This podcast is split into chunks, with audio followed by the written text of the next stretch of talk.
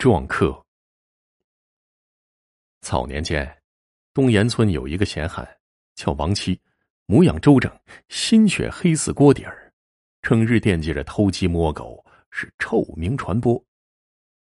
亲生父母被他活活气死了，他仍然不知悔过，垂涎族中唐二叔的天债。那唐二叔啊，家里殷实，膝下无子，王七是三天两头跑到他家。要把自己过继给他为子，甚是荒谬。二叔年迈，深知王妻为人，但是架不住王妻聒噪，又怕惹恼这坏处，最后呢，被逼同意下，一老一少当着众族亲的面儿商量诸多事宜，又签字写据，以为凭证。王七自此成了唐二叔的继子。然而，没过半年呢。好端端的老人便染病身亡了。乡亲们猜测，这王阿公铁定是被王七谋了性命，但是心惧王七，这种事也只能私下里说说，不敢当着王七的面质问。有道是，民不告，官不究。王七是堂而皇之的继承了王阿公近百亩的耕田以及两所宅子，日子一下子阔了起来，也学着有钱人。出入县城戏园勾揽。却说王阿公活着的时候，养有一条老狗，主人死了之后，这条老狗是萎靡不振，整日眼泪汪汪的，伏在阿公坟头，前爪不停的拍击。有邻居说，王阿公在世的时候，老狗便是这般亲昵阿公的，闻者无不心痛，直叹阿公命苦，遭了恶人毒手。这话呢传到了王七耳中，让他颇为不快。有一天呢，他请狐朋狗友吃饭，王七醉醺醺的回到村子，途经王阿公坟头，一眼瞥见那老狗又半死不活的卧着，啐了一口，厌恶道：“呸！你这老畜生，若是有心呐，何不四腿一蹬去寻你那主人呐？”捡起一块石头，朝着老狗扔去。老狗被击中，疼得嗷嗷直叫，一跃而起，怒视王七。王七哈哈大笑，又捡起石头，作势要扔。老狗是夹起了尾巴，往旁边一闪，石头丢空了。王七再要捡石头的时候，老狗是狂奔而至，一口咬在他手腕上。王七哎呦一声，边骂边拽老狗的耳朵，一人一狗厮打起来。老狗撕咬掉王七身上一块肉，自己的耳朵也鲜血淋淋，几乎被扯烂了。王七哪料这老狗比自己还凶啊！趁着老狗松口的瞬间，拔腿就逃。老狗追了两步，一头栽倒。因数日没有进食，这番打斗也耗尽了所有的力气，终于也随着王阿公一块去了。可是这王七已经吓破了胆。害怕老狗继续发狂，连滚带爬跑到村口。这时候，天近薄暮，瞅不清周遭。忽然，和一个人迎面撞上，王七觉着这脑袋嗡的一下，晕厥过去。旁边有几个村民，平日里没少受王七等人的欺负，见此情景，按下叫了几声好，没人搀他，同时呢，心里都讶异道。这王七好端端一个人，怎么说晕就晕了呢？王七伏地良久，挣扎起身，脑袋就像撞到石头一般，剧痛无比。同时呢，诡异的传来另一个声音：“哎，怎么回事？”这声分明就是从脑海深处发出来的。王七瞅瞅四周。内远观的几个村民都用奇怪的目光盯着自己。那声音又说了：“嘿，方才我好像撞到一个人了。”王琦吓得一惊，捶的脑袋咚咚响。“你是什么东西啊？快快滚出来！莫等爷爷发火了。”那声音却说：“嘿，你这汉子怎么好生不讲理呀？你我两人都是急匆匆奔走。”结果撞到一块儿了，我并非有意。王七醉意登时醒了几分。哎，你怎么会在我身体里啊？旁边村民面面相觑，这王七摔坏了脑子不成啊？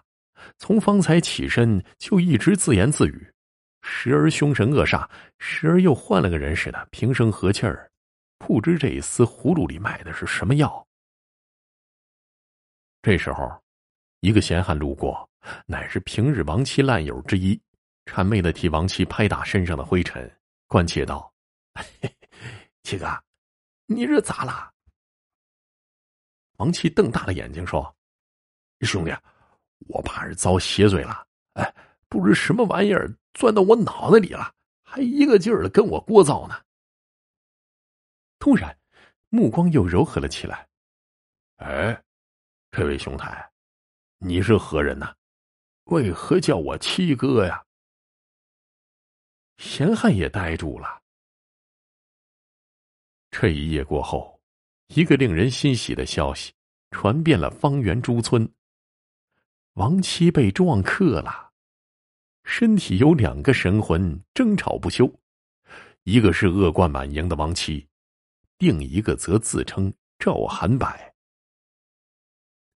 依赵寒柏的话说，他乃是隔壁县郡人士，家境贫寒。近日呢，父亲忽然风寒，重咳不止，吃了好几副药，丝毫不见好转。听说东园村后山有药株，当地人叫宽颜草，煎成汤，不出三日，基本痊愈。于是呢，背了大脸，早早的出发来此采药。不觉日坠西山，正思归去呢，忽觉地面晃动，甩脸观瞧，竟是有块大山岩从山腰滚下，眼见就要碾到自己了。赵寒柏两足发力，朝山下狂奔，这山岩就像长了眼一般，紧撵不舍。赵寒柏最后还是跑下了山，躲过此厄，收脚不住，跟迎面而来的王七撞在一块儿，顿觉是天旋地转。神识恢复之后，竟发现跟王七合为一处了。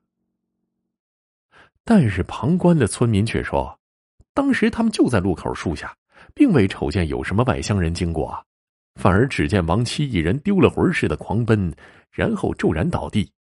再度起身的时候，就开始胡言乱语了。众人一商议，不如去后山瞧瞧吧。觅了没多久，发现一具尸体，旁边不远处还有一搭脸，里面有几十株宽颜草，猜测呢此人是从山道跌下摔死的。再寻了一会儿，找到了从山腰滚落的一块圆形巨石。一个老汉咂嘴道。这便是了，那赵寒柏啊，只顾奔跑躲石头，连自己摔死了都不知道。他呀，不晓得自己已死，阴魂还拼命的跑，然后的就和那王七撞在一块儿了。众人将查得的消息告诉王七，王七痛哭几声，忽而又嘿嘿冷笑，开始赵寒柏和那真正的王七又在争执了。两人共处一体，实属罕见。王七请来懂行的神婆，想驱走附身的赵寒柏，可是鼓捣了数日，赵寒柏非但没有离开，似乎变本加厉了。王七越来越感到自己的身体是越来越不听使唤了，越发焦躁不安，扬言谁要是能将赵寒柏的阴魂赶跑，就送给谁一套宅子。摩拳擦掌者不在少数，然而呢，最后都失败了。王七狂性大发，将这些混吃混喝之徒一通好打呀！就这么着，好了半个月，王七两眼发黑，路都走不稳，整日是头痛欲裂。那赵寒柏在他体内也不好受，两人感同身受。到了第十五天，东岩村来了一个道长，骨瘦嶙峋的，听说此事，来到王七家，说有办法驱走阴魂。让两者分开。拂尘一甩，一股清风迎面扑来，王七立马头就不疼了，不禁大喜，请道长上座，扑通一声跪下，求他救命。道长也不客气，慢悠悠的问了王七诸多事宜，生辰几何，又割开了王七手掌，淋出半碗血，笔毫战袍，绘了一连串的符文，贴在了王七顶阳骨上。刀刻三寸三桃木钉一枚，冷不丁拍入王七头颅，血符玉钉，无火而燃。王七两眼翻白，瘫倒在地。围观者围了里三层外三层，许久呢，王七喘了一口气儿，眼神清澈，摸摸头说：“哎，我好了。”众人大失所望，纷纷摇头。一个闲汉凑了过来，笑嘻嘻的说：“哎，七哥，七哥，哎，我的好七哥，你呀，终于好了。”哎，嘿嘿嘿。王七正道。我并非你七哥，我是赵寒柏。村民们闻言，全都大眼瞪小眼儿。有人问：“嗯，那王七呢？”赵寒柏说：“方才道长一根钉刺入我脑袋，我两眼一黑，继而看到王七阴魂被熊熊大火烧成了灰烬。”忽的想起了什么，冲人群做了个罗圈揖。哎，各位不陪了，这么多日子了，家中那害病的老爹也不知怎么样了。期间啊，我虽有心，然力不足。这眼下我要回去了。一个村民拍手道：“哎，我家有辆骡车，快点上来，我呀送你回去。”此事不胫而走，传遍了整个县郡，连义令老爷也闻讯探访，问清了前因后果之后，啧啧称奇。连声说：“哈哈哈这清贫孝子感动天公啊！”为了给县民一个交代，特意起棺仵作蒸骨，确定王阿公是激毒而亡。